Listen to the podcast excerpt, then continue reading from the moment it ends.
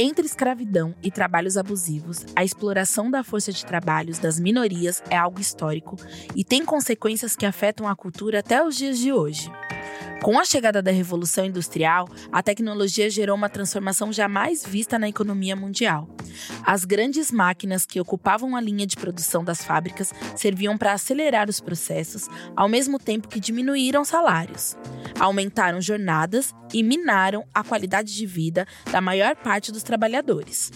Porém, com a união dos trabalhadores da época, os empregadores tiveram que encarar a verdade. Funcionários são muito mais do que simplesmente mão de obras. Empresas são feitas por pessoas com sentimentos, famílias, paixões, estilos e sonhos, que prestam algum tipo de serviço para outras pessoas com outros sentimentos, diversos tipos de família, paixões e objetivos. Nossos colegas de trabalho muitas vezes são pessoas com quem passamos a maior parte do nosso dia e, por isso, são considerados uma segunda família. E é aí que a importância de um ambiente saudável é fundamental para que essa família permaneça unida, funcional, feliz e realizando seu trabalho para outras famílias. Pensar no trabalhador como um ser humano e não como um recurso é fundamental, pois tudo é feito de gente para gente. Fica esperto, aumenta o som que a gente tem o dom. Se não quer trabalho chato, se liga no trampar. A Xongana e o Ricardo vão te dar um papo reto. Evolua sua cabeça, aproveita e fica esperto. Vamos começar o Trampapo de hoje. Eu sou Ana Paula Chongani, eu sou empresária, criadora de conteúdo, apresentadora e mãe. E como o Trampapo pretende ser um podcast inclusivo, ele também é acessível. Por isso, se você precisar e quiser, você pode conferir a transcrição do programa em texto ou em libras no nosso site. Eu já me apresentei, mas agora eu vou fazer minha autodescrição. Os convidados também vão fazer. Eu sou Ana Paula Chongani, sou uma mulher preta, de olhos castanhos, agora é careca e corpo volumoso. Rick? Olá, pessoal. Ricardo Moraes, eu sou executivo de marketing da Cato. Uh, vou fazer minha transcrição. Eu sou branco, de cabelos curtos, pretos. A barba agora está bem mais curta, então o branco aparece menos. Sou com menos cara de Papai Noel. Agora, com vocês, tem os nossos dois convidados. Uh, primeiro eu queria falar com, com o Marco. Marco, se apresenta pra gente. Olá, eu sou Marco Ornelas, consultor psicólogo. A minha descrição é: eu sou, eu sou da terceira idade, né, 63 anos, é, grisalho, absolutamente, inteiramente grisalho, barba e cabelo grisalho, inquieto, apesar da idade, e absolutamente aderente aos novos tempos. Bom, e muito prazer estar aqui Marco. com vocês. Legal. Bem-vindo, Marco. Bárbara. Posso Agora ir na a Bárbara também conosco. Bem, Bárbara. Gente, preciso é, parabenizar pela essa transcrição. Acho ótimo ser inclusivo dessa forma. Então, vou me apresentar. Sou a Bárbara Lima, eu sou coordenadora, estou coordenadora de comunicação e cultura na Mutato. Eu sou uma mulher negra, alta, tenho cabelos cacheados e volumosos. E uso óculos, por enquanto.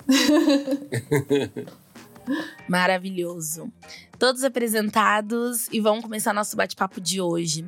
Para começar, vou trazer um dado aqui pra gente. Em 2018, um grupo australiano, The Teams, criou a iniciativa 100% Women the Work, um programa voltado a ajudar as empresas para parar de focar exclusivamente no lucro e ajudar elas a pensarem em alcançar o maior potencial.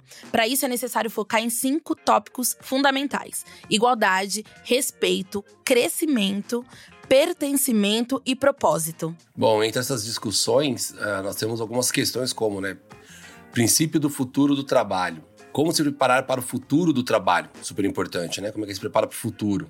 Por mais que seja difícil a gente saber o que é o futuro nos dias de hoje.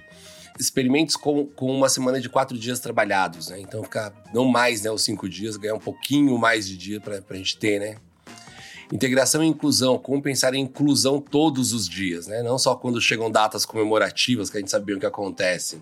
A visão para futuras lideranças indígenas. É isso. Muita gente que está ouvindo o nosso podcast agora deve estar tá pensando: mas, gente, será que em pleno século XXI a gente ainda precisa falar disso? Será que ainda existe hoje empresas que não contratariam, por exemplo, uma pessoa LGBTQI a mais? E aí a minha pergunta vem para vocês dois. Qual é o impacto da iniciativa como essa da 100% 100% Woman the Work tem no mercado de trabalho e se existem iniciativas parecidas ou iniciativas pró ao mercado de trabalho aqui no Brasil. É, esse movimento, eu acho que assim, é, é importante a gente denunciar, Ana Paula, vários movimentos que estão acontecendo no mundo. E, então você citou um em 2018, a gente poderia falar de vários outros que começaram a acontecer nessa mesma época ou até no ano passado e vem acontecendo até agora, né? A gente tem é, declarações fortes nos Estados Unidos de CEOs discutindo o capitalismo, a gente tem é, jornais europeus discutindo que a necessidade da gente dar um reset né, no, no, nesse capitalismo. É, esse ano a gente começou com uma iniciativa legal do Imperative 21, é, também discutindo esse conceito do capitalismo, as empresas B, capitalismo consciente, enfim, nós temos vários movimentos, eles não estão localizados num único, num único segmento ou setor. Né? Eu, aqui mesmo no Brasil, a gente tem visto agora, bem recente, é, empresários e, e, ativistas, e especialistas, estudiosos, cientistas, é, até mesmo em momentos anteriores, opostos, em cadeiras opostas, se unindo para discutir com o governo, por exemplo, sobre a questão da, do desmatamento, das queimadas, enfim. Então, o que nós estamos percebendo é que é como se a gente tivesse rediscutindo valores, valores dessa sociedade é, os valores que nos trouxeram até aqui, e a gente nem, nem podemos bater muito nele, né, o capitalismo que nos trouxe até aqui, porque ele nos deu uma, uma longevidade maior, ele, ele, ele, apesar da pobreza, ele diminuiu muito a pobreza, enfim. É, agora, é evidente que não é este modelo que nós vamos levar para frente. Então, eu acho muito legal esse, esse movimento que você fala, e ele até tem um certo paradoxo, né? porque quando eu falo 100% humano nas empresas, no trabalho, né? Assim, é, eu até costumo dizer, a gente deixou de ser humano há muito tempo. Né? É, a gente está longe de, de dizer que as nossas empresas são humanizadas. Não são uhum. humanizadas, não são humanizadas é, esses pontos que vocês trouxeram me fizeram pensar aqui algumas coisas, né? Eu vejo muita inclusão como um, uma coisa que está acontecendo nesse sentido mesmo que você falou. É, as empresas estão olhando para o lucro, né, Ricardo? Assim, como que eu vou me adaptar a esse momento em que a sociedade pensa é, nesse momento de inclusão, de diversidade. Então, como que eu vou me adaptar, eu como empresa, para conseguir gerar mais lucro, para conseguir vender mais, para conseguir alcançar mais consumidores? Quando, na verdade, essa mudança só vai acontecer de fato quando ela for vista como um propósito, como a Shongani é, bem falou aqui, né? Se a gente não tem a liderança comprometida em fazer essa mudança, por mais que a gente veja as políticas e replique dentro do nosso ambiente, quando as pessoas chegam lá dentro, elas continuam é, sofrendo os mesmos ataques, sofrendo as mesmas dificuldades e enfrentando as mesmas barreiras. Então eu acho que é importante a gente pensar assim nesse sentido, né, de como que a gente usa a diversidade para atrelada ao nosso propósito. Isso vai gerar lucro no final, é um resultado e não um, um olhar principal, assim, eu diria, né? Rick, Rick, Marco e Bárbara, será que a gente está chegando à conclusão aqui nesse, nesse pod que uh, as empresas precisam de novos propósitos, rever os seus propósitos ou até re, é, construir verdadeiramente seus propósitos? Tá faltando propósito para as empresas? Será que é isso? Ana Paula, eu, eu puxaria já rapidamente te dizendo, eu acho que está faltando propósito para a sociedade, para a humanidade. A empresa é um reflexo da sociedade. Eu acho que vai na linha da, da humanização que você falou, né, Marco? É, a gente, até pensando aqui no, na forma como a gente se apresentou, né? Oi, tudo bem? Eu sou a Bárbara, eu estou como coordenadora de fulano de tal e né? A gente coloca a empresa como um papel muito significativo na nossa vida, quando a gente também é uma multiplicidade de fatores, uma, uma soma de, de, outras, de outros aspectos que formam também o nosso propósito pessoal. E no final, as empresas são formadas por pessoas. Né?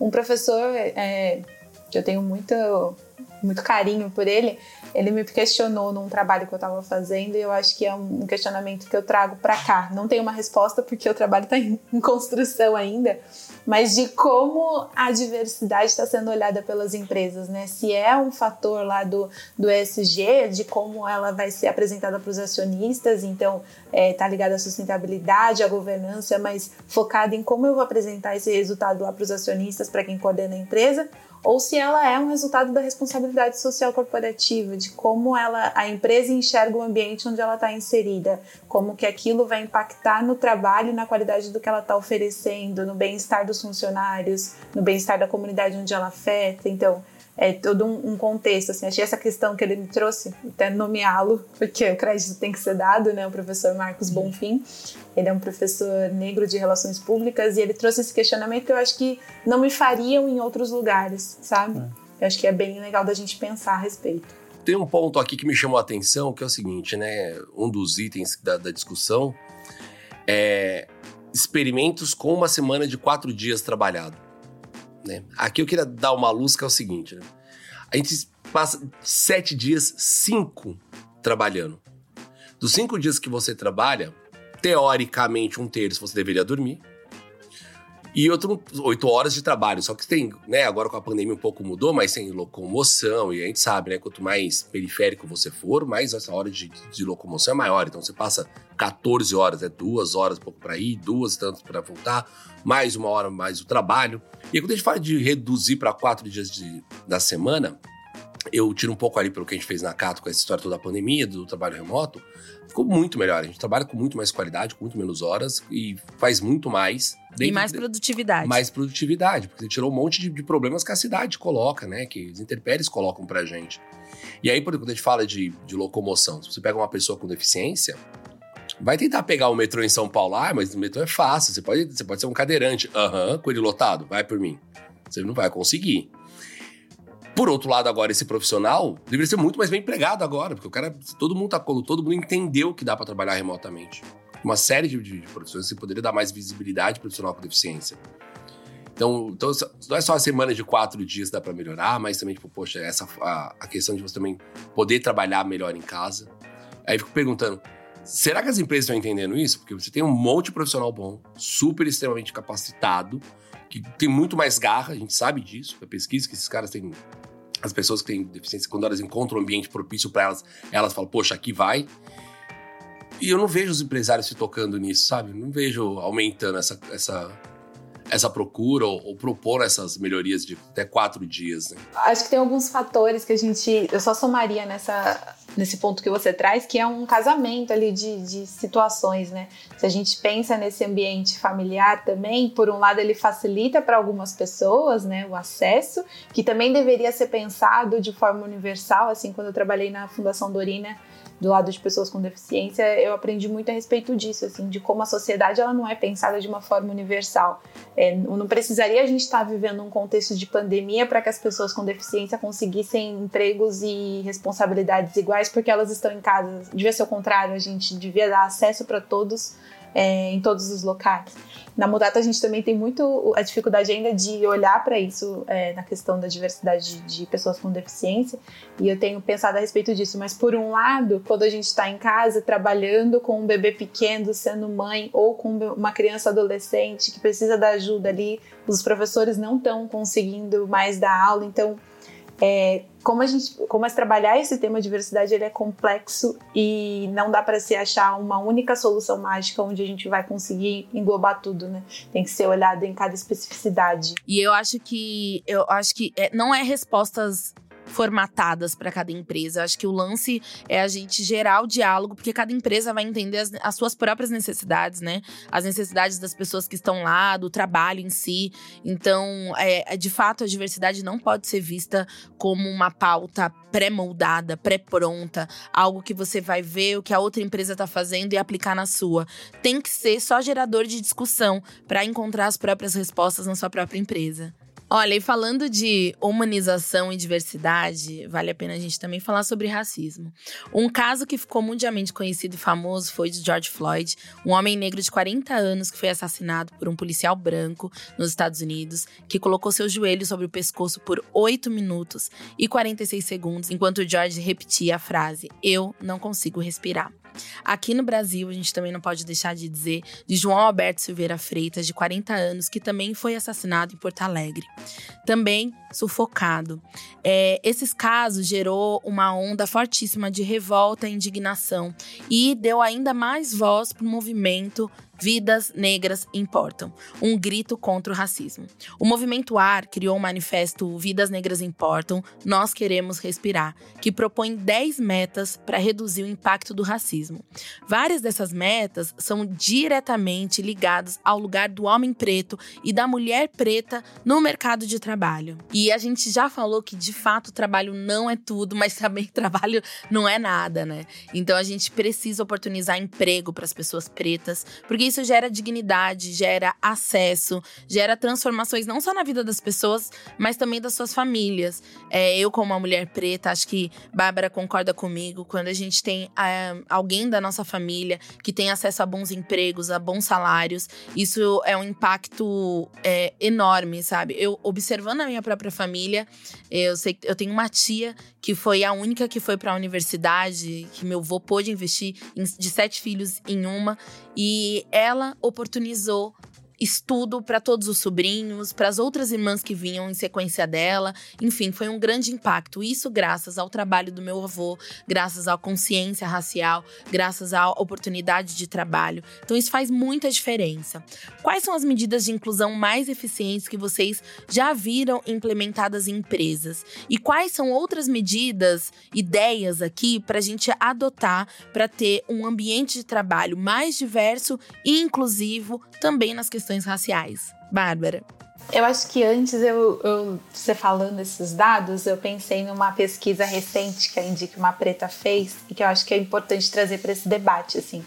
Você falou de homens e mulheres negras, né? E quando a gente vai olhar esse comparativo, as mulheres negras elas ainda estão mais atrás nesse processo de equiparação salarial, de cargos, de conseguir alcançar esses lugares, de é oportunizar. É coisas para as outras pessoas, né? É, e a Indique Uma Preta, que é uma consultoria de mulheres negras que foi incubada pela Mutato e é liderada por três mulheres negras, acho importante falar isso, faz um trabalho incrível, assim, e eles, elas fizeram uma pesquisa com mais de mil mulheres. Eu voltei exatamente nesse momento da licença maternidade e para mim foi um presente trabalhar a divulgação disso eu queria que chegasse para muitas pessoas, porque os dados que elas trazem são muito importantes. O nome da pesquisa é Potências Invisíveis, e eu acho que esse nome é bem significativo, porque as empresas elas costumam olhar muito pelo olhar da, da deficiência, da falta, do que não é ofertado, sendo que essas mulheres e homens também, né, é, tem potências ali, né, que podem trazer para o mercado, né? Eu acho que é um dado legal.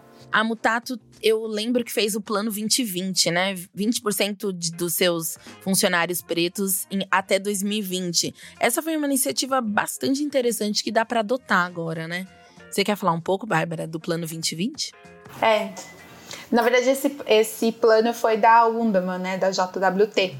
É, eu acho que é um processo muito importante que eles fizeram, é outra agência, né? Mas eu acho que é importante porque eles estabeleceram uma meta ali para chegar e, e, eles conseguiram é, chegar nesse marco até o ano de 2020, né? A Mutato ela tinha, eu posso até buscar os números para falar para vocês aqui com mais clareza, mas é, é, foi antes de, eu começar na agência, foi um trabalho que começou com a Dani, com o Edu, com o Passamani, é, de olhar para a agência o número de pessoas negras que a gente tinha, que na época acho que era menos de 17% de pessoas em 2017, e fez um trabalho conjunto com a Empregue Afro é, para contratação de pessoas negras. A gente não tinha um programa estruturado, mas isso foi uma construção que a gente comprou. Assim, as lideranças estavam muito conscientes da necessidade de ter essas pessoas dentro de casa e quando eu cheguei na Mutato em 2019, para mim foi um baque. Foi o primeiro lugar que eu cheguei e eu vi pessoas negras como eu.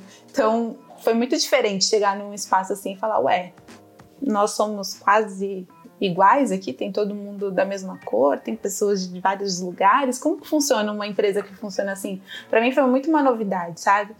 E, e, essa contratação intencional, eu acho que foi a mudança, assim, ainda nos cargos de base, ainda no cargo de analista, e é um trabalho que a gente está fazendo para aumentar dentro das lideranças também. Acho que esse é um próximo passo. Uma das 20 mulheres mais poderosas do Brasil pela Forbes, também uma das 100 pessoas pretas mais influentes do mundo pela ONU, a Nina Silva, criou o movimento Black Money, depois de ter sido, como a maioria de mulheres pretas, vítimas de preconceito, racismo e machismo. A Nina decidiu deixar um legado ainda maior do que sua carreira de sucesso e fundou o movimento Black Money, focado no empreendedorismo e no empoderamento negro. Pesquisa da Cato ainda mostra que a igualdade salarial entre brancos e negros ainda está longe de existir quando levamos em conta os níveis de escolaridade. Profissionais negros recebem menos, mesmo com doutorado, 15%. Mestrado, menos 23% e MBA, menos 23%, em todos os outros graus. Entre os projetos envolvidos pelo movimento Black Money estão Afritech, que busca desenvolver novas habilidades, talentos e empreendedores negros através de cursos próprios e algumas parcerias, o Start Black Up que são encontros e convenções montadas para network de empreendedores pretos, assim como contatos com investidores. E finalmente temos o The Black Bank, que presta serviços financeiros para investidores e consumidores negros. Esse é um exemplo de empresa que não fica só no discurso e realmente parte para ação. Assim como o Indique Uma Preta, que a gente já citou aqui, também tem outras páginas no Instagram que é, ajudam e fazem consultoria network para incluir mulheres negras no mercado de trabalho. E aí eu tenho duas perguntas. Bárbara, você acha que é, um jovem preto periférico já sabe aonde buscar ajuda para desenvolver, para se desenvolver é, profissionalmente? Essas empresas criadas para fazer essas pontes de network é um caminho para a gente combater o racismo estrutural? E Marco, uma pergunta para você também. É, iniciativas próximas a essas tem também para outras pessoas minorizadas, como pessoas com PCD, pessoas LGBTQIA+, para gerar inclusão também nesses ambientes de trabalho? Bárbara. É, eu acho que são iniciativas super importantes, né, Xandani? Quando a gente fala, eu tenho muita mais proximidade aí com a Indique, porque a Dani era da Mutato, né? Então a gente trocava bastante figurinha e eu fiquei encantada quando eu conheci o projeto, porque é a gente se vê possível, sabe? a gente vê que é possível chegar em determinados lugares. Então, para além de ser uma rede de empregabilidade e tudo mais, é uma rede de apoio né? A gente vê ali que é, é um grupo que nasceu no Facebook e que a gente trocava, a gente vê as mulheres trocando experiências e para mim isso é muito forte. Eu como mulher negra me vejo muito nesse lugar. A pesquisa que elas trouxeram fala de que 40% das mulheres negras, por mais que elas não estejam nesses lugares, os dados que o, que o Ricardo trouxe são importantíssimos, que a gente sempre está em desvantagem, mas que apesar disso as mulheres negras querem continuar investindo em estudos, querem continuar se aprimorando. É até uma carga que a gente carrega. Eu, eu como posso falar até num, num perfil pessoal, a gente sempre tá achando que tá atrás, que precisa investir, que precisa se qualificar e tudo mais. É, e nesse ponto eu acho que é fundamental ter esses grupos, eu acho que eles fazem uma ponte importantíssima, mas também tem a desigualdade que as pessoas, nem todo mundo tem acesso à internet, né? Então, até que ponto essa informação está chegando a todas as pessoas que precisam? Da realidade que eu vim, da, da onde eu morava, hoje eu moro no centro de São Paulo, mas eu morava na Zona Norte, na periferia, minha família mora lá. Então, quando eu vou lá, eu fico muito me questionando a respeito disso, assim, o quanto da informação que eu recebi, que eu recebo hoje, ainda chega para os jovens que estão lá. Eu concordo com você, Bárbara, e, e eu acho que, para mim, num sentido mais genérico, eu diria que o caminho passa por três movimentos, né, três passos, vamos dizer. Acho que o primeiro nós estamos fazendo muito, que é começar a dar luz. Né? Esse podcast, por exemplo, é isso. Estou dando luz, estou trazendo a luz é, é, é, trazer a conversa para a mesa, trazer né? a conversa para a mesa e principalmente reconhecer, a gente não consegue reconhecer como somos, ver, né? como somos. É, me desculpe quem está me ouvindo, mas eu diria nós somos uma sociedade racista, homofóbica, machista. É, essa é uma realidade. E, nós, quando nós tomarmos consciência de que somos assim, nós vamos conseguir fazer o um movimento. Porque enquanto a gente continuar com o discurso, né, tivemos agora recente, nós não somos racistas, né, racistas são os americanos, balela isso. A gente só anda para trás. A gente precisa botar luz. Eu acho que é a primeira coisa. Porque quando eu colocar luz, eu vou trazer orgulho A gente já tem o orgulho LGBT, a gente já tem o orgulho negro. Eu acho que a, a mulher negra, né, quando você se identifica assim, a Bárbara não está alisando o cabelo, enfim, quando a gente tem esse sentido da negritude valorizando, a gente está dando orgulho, beleza. A gente não tem orgulho do, do PCD, a gente não tem orgulho do autismo, a gente não tem orgulho do refugiado. Não tem, essas classes estão mais ainda hein, importante, hein? É importante. Se a gente está falando de diversidade, eu vou dizer, a gente conquistou já, por pior que seja, a diversidade de gênero da mulher, a gente já conquistou um pouco mais, por pior que seja, do negro, do, do PCD por conta de cotas e leis, mas, mas e o trans? E o trans? Uhum.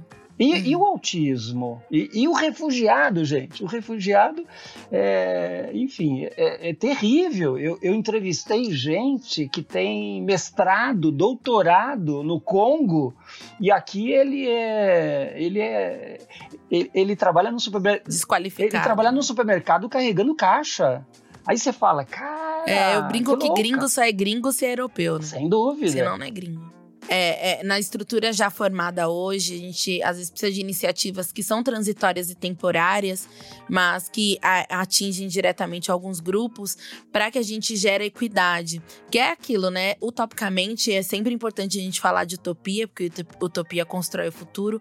Utopicamente é que essas iniciativas não, não precisem mais ser alavancadas. Mas enquanto a gente não chega nesse mundo utópico, algumas iniciativas são para gerar equidade. E aí é o processo também também. É, são, são, várias fusões. Então, uma fusão entre diversidade e equidade é importante. Quando a gente olha para a equidade, a gente vê que alguns degraus precisam ser levantados para que todos consigam enxergar um horizonte positivo e um futuro melhor, né?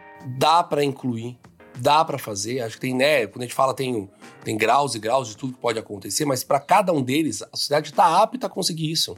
Gente, não é possível. A gente chegou na Lua uma espaçonave que tinha menos tecnologia que o nosso celular hoje tem.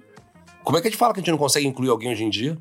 É, então, assim, acho que o meu apelo eterno, e isso vale para um monte de coisa, e tava conversando, conversando sobre isso, é... Cara, você é da marca, você é o, faz investimento em marketing, um monte de fornecedor, vá atrás desses fornecedores. Procure ele, coloque isso, coloque na sua RFP, ah, tem que fazer concorrência. Legal, coloque na RFP. X% de mulheres, X% de aquilo que você acha que tem que impactar, que faz parte da, da sua missão. Quando você começa a fazer isso, porque você tem um dinheiro, você tem um poder. Então não adianta você fazer essas campanhas incríveis, falar que sua marca é incrível, se você continua andando só na agência grande do centro de São Paulo e que tem aquele mesmo perfil clássico, mas você não dá oportunidade para aquela agência periférica que fala com aquele público, ou que você não vai lá e participa, sabe como esses profissionais estão sendo tratados. Ah, não, metade é mulher na minha equipe. Legal, o que, que elas fazem? Elas têm poder de voz, são elas que apresentam para você? Não adianta. Quem tem o dinheiro tem o poder e você consegue mudar. Então, para mim, qualquer um que está no cargo de liderança, tem um orçamento e não muda, desculpa, você não está fazendo o seu trabalho, amigo. Dá para fazer sempre? Não, mas você pode tentar. Dá para tentar, mesmo que seja o mínimo. Uma vaga que seja, um único fornecedor que você consiga capacitar e colocar. Arriscar algumas vezes. Ah, mas eu não sei se vai entregar o que eu preciso. Pega um projeto menor. Tenta. Dá chance. Vai ver o susto que você vai tomar. Hoje na Cato eu fico muito, muito contente. A gente colocou, tem uma meta é, global que veio até da, da, da, empresa, do grupo todo que nós participamos, da SIC, de um percentual X de mulheres em cargos de, de liderança. Hoje o nosso board é composto meio a meio entre homens e mulheres. Seguramente isso vai fazer toda a diferença. A gente acabou de ser agraciado com entrou uma, uma nova CFO e uma mulher na área de finanças. Eu vim da área de finanças.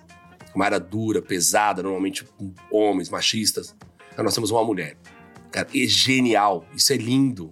É lindo. A mensagem que, vai, que passa que Cara, mulheres sim podem ficar não só na área criativa, não só no atendimento, no comercial. Podem sim estar tá lá mandando no dinheiro, sendo quem vai tocar a empresa inteira. Rick, isso tem tudo a ver com o que a gente vai falar agora. Após a trágica morte da Denise Neves dos Santos, uma funcionária da Magalumo que foi assassinada pelo seu companheiro, a Luísa Trajano, junto com outras empresas, começou um programa de proteção à mulher contra a violência doméstica. É um programa muito conhecido aqui no Brasil e é um sucesso. A Avon também é uma das pioneiras em creches corporativas que auxiliam milhares de mães trabalhadoras por todo o país, dando um lugar para que elas deixem seus filhos com segurança. Algumas unidades, inclusive, a mãe pode trabalhar com a criança, pode, é, no horário do almoço, visitar essa criança, enfim, é algo excepcional. É essencial que nós, consumidores, consumimos de empresas que apoiam suas funcionárias mulheres, ao invés das empresas que veem as mulheres como um problema por conta de filhos, por conta da licença maternidade, por conta de gerar vida, né? Gerar as próximas gerações. Existem mais medidas sendo estudadas para auxiliar pais e mães solteiras, mulheres vítimas de violência e pessoas com qualquer tipo de necessidade? Bárbara tá aqui com o bebezinho do lado, a gente ouviu ele um pouquinho. Você deve estar no momento exato para falar sobre isso. Qual iniciativa você acha que nós mulheres, qual iniciativa que mães solos e até pais solos precisam para continuar desenvolvendo suas competências no ambiente de trabalho? Ah, eu acho que você trouxe um ponto importantíssimo, Xongen e os pais. Afinal, a gente dá a luz, mas na verdade é uma família ali, né? Algumas situações são de famílias de uma única pessoa, né? Pais ou mães solos, mas né, em alguma porcentagem aí a gente tem a participação de um companheiro ou de uma companheira que também precisa estar junto nesse processo. E eu vejo que as empresas, em uma grande parte, costumam olhar para projetos para mães, a licença maternidade, o período para se adaptar da mãe, mas o pai também participa desse processo e a participação dele é muito importante, né? Meu filho agora está com o pai dele, mas é porque a gente tem um convívio familiar aqui um pouco diferente, né? A profissão dele permite que ele esteja em casa durante esses momentos, a gente consegue se dividir, mas e quem não consegue, né? Como que as empresas olham para isso? Como que a gente pensa um modelo de trabalho como o Ricardo trouxe, em que o horário cumprido das 8 às 5 não é o fundamental, mas sim o que essa pessoa entrega independente do período em que ela está logada ali, né? Essa volta para o trabalho agora na licença, numa pandemia, foi é, crucial para mim nisso, porque eu sou uma pessoa muito de rotina, eu precisava logar em tal horário, pra, não que viesse das empresas onde eu trabalhei, mas para mim, né, como pessoa. Eu preciso estar tá lá em tal horário, fechar em tal horário, e eu tô vendo que isso não, não necessariamente é uma verdade. Eu consigo entregar ainda as coisas trabalhando nos momentos em que é possível, tendo uma criança em casa, e tendo que cuidar de tudo, né? Então, como que isso chega também para as outras mulheres dentro da empresa? Para quem não sabe, recentemente Luísa Trajano anunciou um programa de trainee voltado apenas para candidatos negros. Isso gerou uma polêmica muito grande, o que meu, na minha visão foi positivo porque a informação também chegou para muito mais gente. Mas, mas, mas apesar dos elogios, teve muita gente que chamou de marketing da lacração. Teve gente que chegou ao absurdo de chamar de racismo reverso sendo que a gente já sabe, mas é bom reforçar que racismo reverso não existe. E teve até deputado tentando entrar com uma ação contra o programa. Houve várias reações negativas, o que nos traz a sensação de que é, essa relação da inclusão ainda é uma questão para o Brasil, o que me dá uma certa vergonha. Eu, muitas vezes eu falava, gente, como assim, né? Tô sentindo aqui uma vergonha muito grande da complexidade e das dificuldades que a gente tem com ações, com ações afirmativas tão importantes. Cotas para as pessoas minorizadas em empresas são uma medida super importante. Bárbara, o que, que você acha sobre cotas? Acho que esse programa da, do Magazine Luiza, ele gerou essa polêmica porque ele mexe justamente com um problema estrutural, né? A gente não está falando de cargos de entrada, a gente não está falando de estágio, a gente está falando de treinar pessoas negras para que elas ocupem cargos de liderança e de gestão dentro das empresas. Opa, a pessoa negra pode entrar até certo ponto, mas ela vai me gerir, vai me liderar, ela tem capacidade para isso. Acho que é aí que entra a discussão e a polêmica que gerou nas redes, né?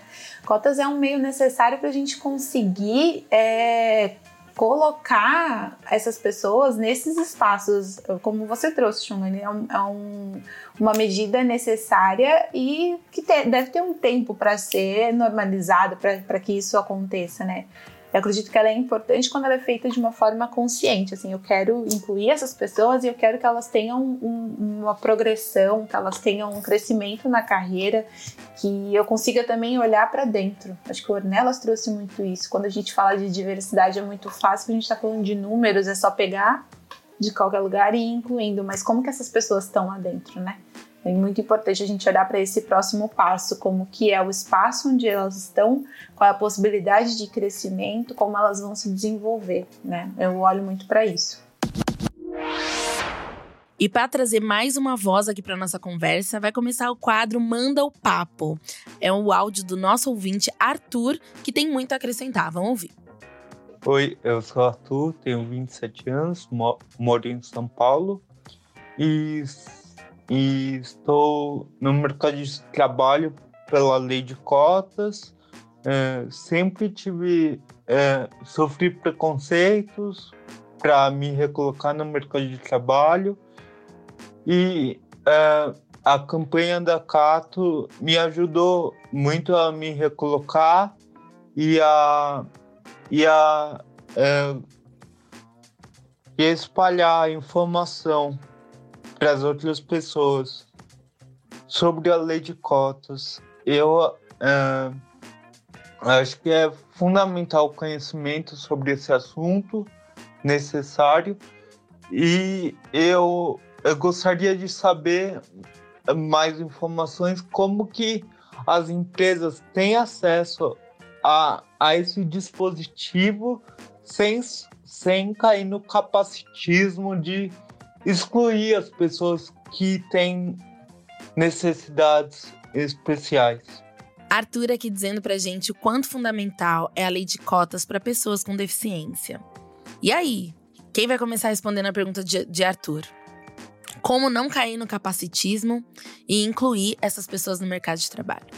Tem, tem um ponto que eu vejo quando ele fala sobre né, a dificuldade dele de entrar no, no, mercado de trabalho. Né? A gente tem um, na Cato um projeto, que já de longo prazo, é uma plataforma, que é o Minha Vaga por Direito, minhavagapordireito.com.br.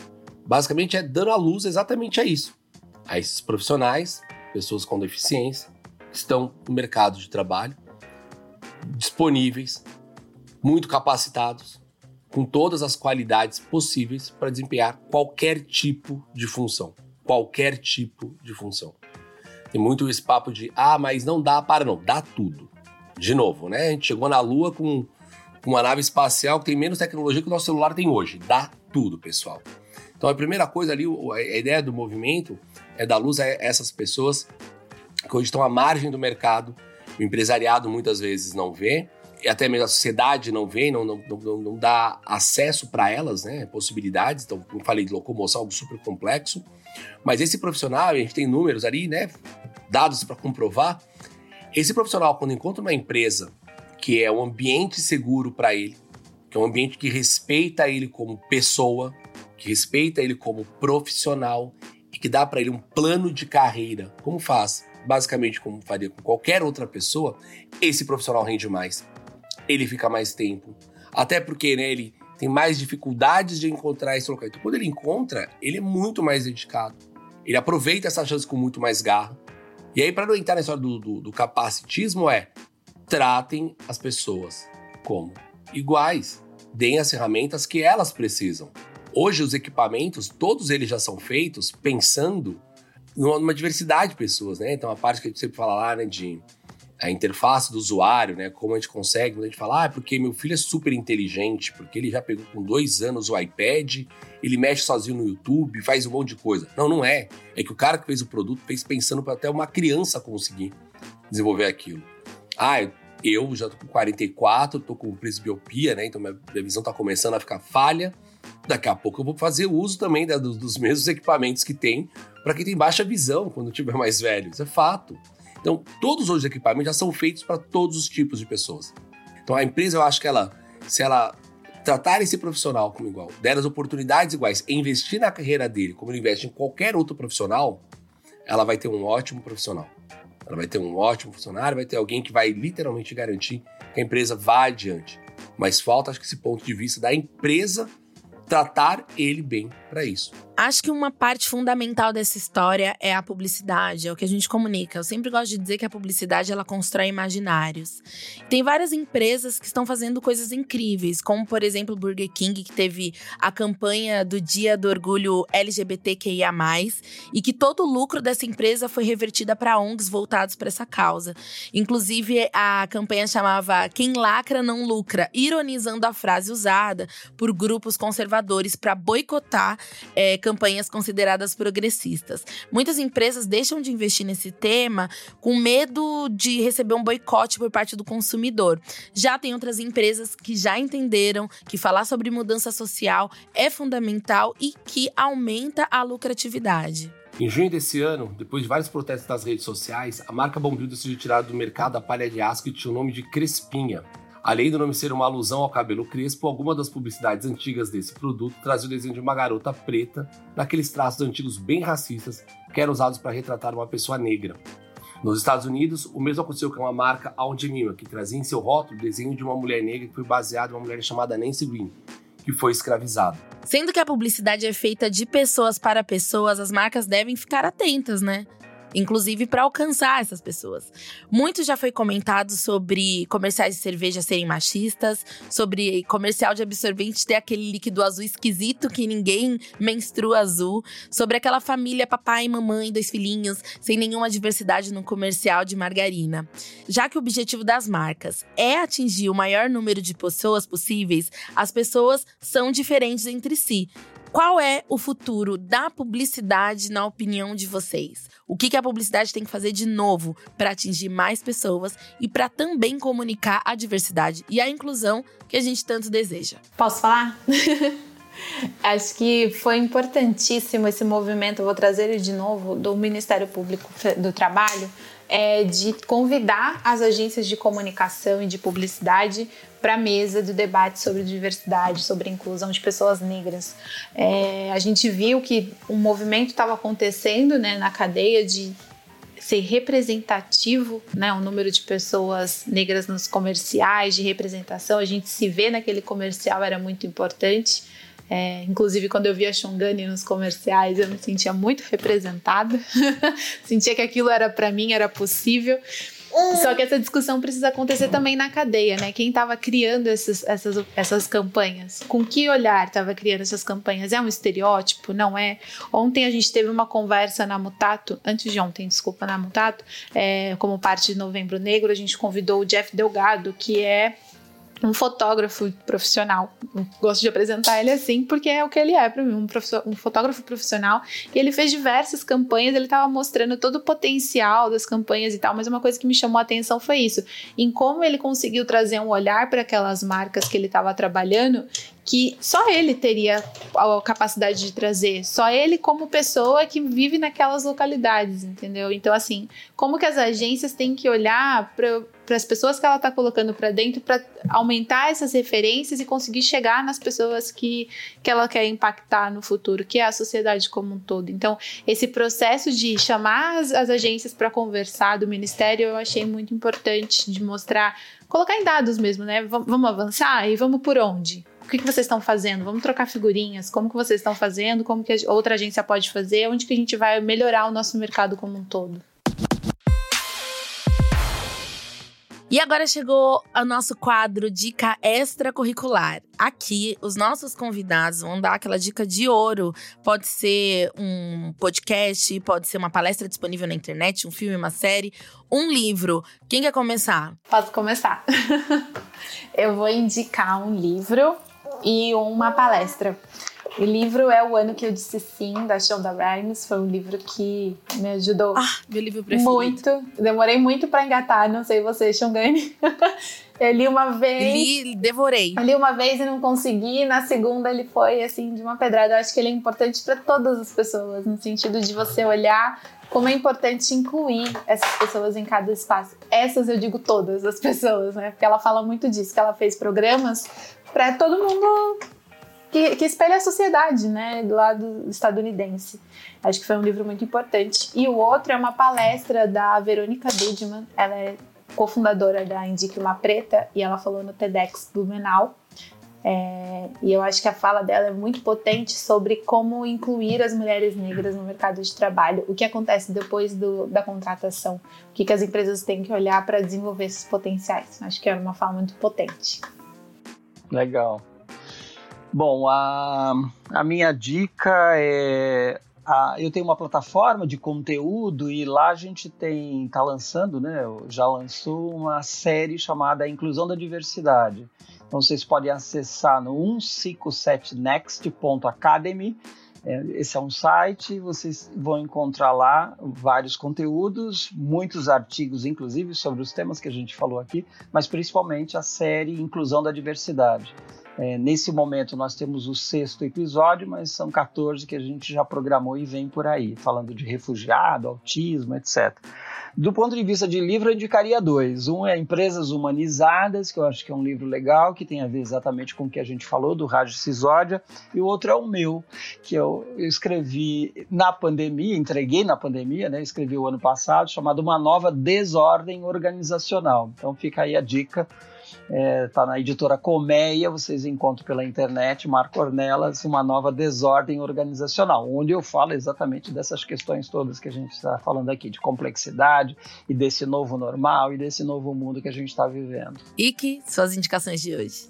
Eu vou pegar duas coisas uh, mais fáceis de se encontrar, vamos dizer assim, né, que todo mundo assiste, que é Netflix. A gente tem dois, dois programas Amo. que são bem bacanas, né? O primeiro é o Atypical, que fala né, sobre o, um jovem uh, no espectro autista, como é a vida dele, né, saindo da adolescência, entrando para a universidade. É legal para quem nunca conviveu e tentar identificar ali de uma forma mais suave como é o dia a dia e coisas que talvez pessoas tenham visto na rua e não tenham entendido, descubra quem é. E o outro que é muito lindo, muito, muito lindo, que é Amor no Espectro, que aí fala da dificuldade das pessoas com deficiência de encontrar um novo amor e como elas se relacionam, como são esses processos e como até a família age. É legal porque acho que quebra essa barreira de como a gente vê, né? Até, a gente falando, falando muito aqui de inclusão daquilo que grita aos olhos, mas quando a gente olhar para para quem é autista também tem essas duas visões importantes e mostra de um lado muito humano, né? Os desafios do dia a dia, mas os desafios do amor. Né? É o que todo mundo busca no final, é ser amado, né? Muito boas dicas, Ricardo. Muito boas. Apoio. Boa. Eu amei as dicas de hoje. Colocar, quero colocar um pontinho em cada uma delas. Vou acrescentar só mais uma, que é o livro da Lau Petron. A gente falou sobre maternidade, a gente falou sobre pessoas atípicas. Ela tem um livro que chama 71 Leões, uma história sobre maternidade, dor e renascimento. Ela como mãe de uma criança atípica. Muito obrigada, Marco. Muito obrigada, Bárbara. Até o Baby, que tá aqui do lado, aqui com a gente nesse final de podcast. Quero agradecer vocês, todas as contribuições, todas as partilhas, todas as informações, abertura de diálogo. A gente tem mais outros episódios do Trampapo. Acesse, vão lá ouvir também. Acesse as nossas redes sociais no Instagram, a gente está como Trampapo ou o site www.trampapo.com.br. Um beijo e muito obrigada, gente. Valeu, obrigado. Um abraço. Obrigada, gente, pela paciência também com o Martin aqui no final. Ótimo, tem que trazer, assim anima mais a gente aqui, pessoal. Obrigado pelo tempo de vocês, obrigado por nos ouvirem. Espero que a conversa tenha sido boa para vocês também. Foi obrigado, ótimo. Changani. Um beijo, obrigada a todos e até o próximo episódio. Tchau. Fica esperto, aumenta o som que a gente tem o dom. Se não quer trabalho chato, se liga no trampar. A Xongani e o Ricardo vão te dar um papo reto. Evolua sua cabeça, aproveita e fica esperto.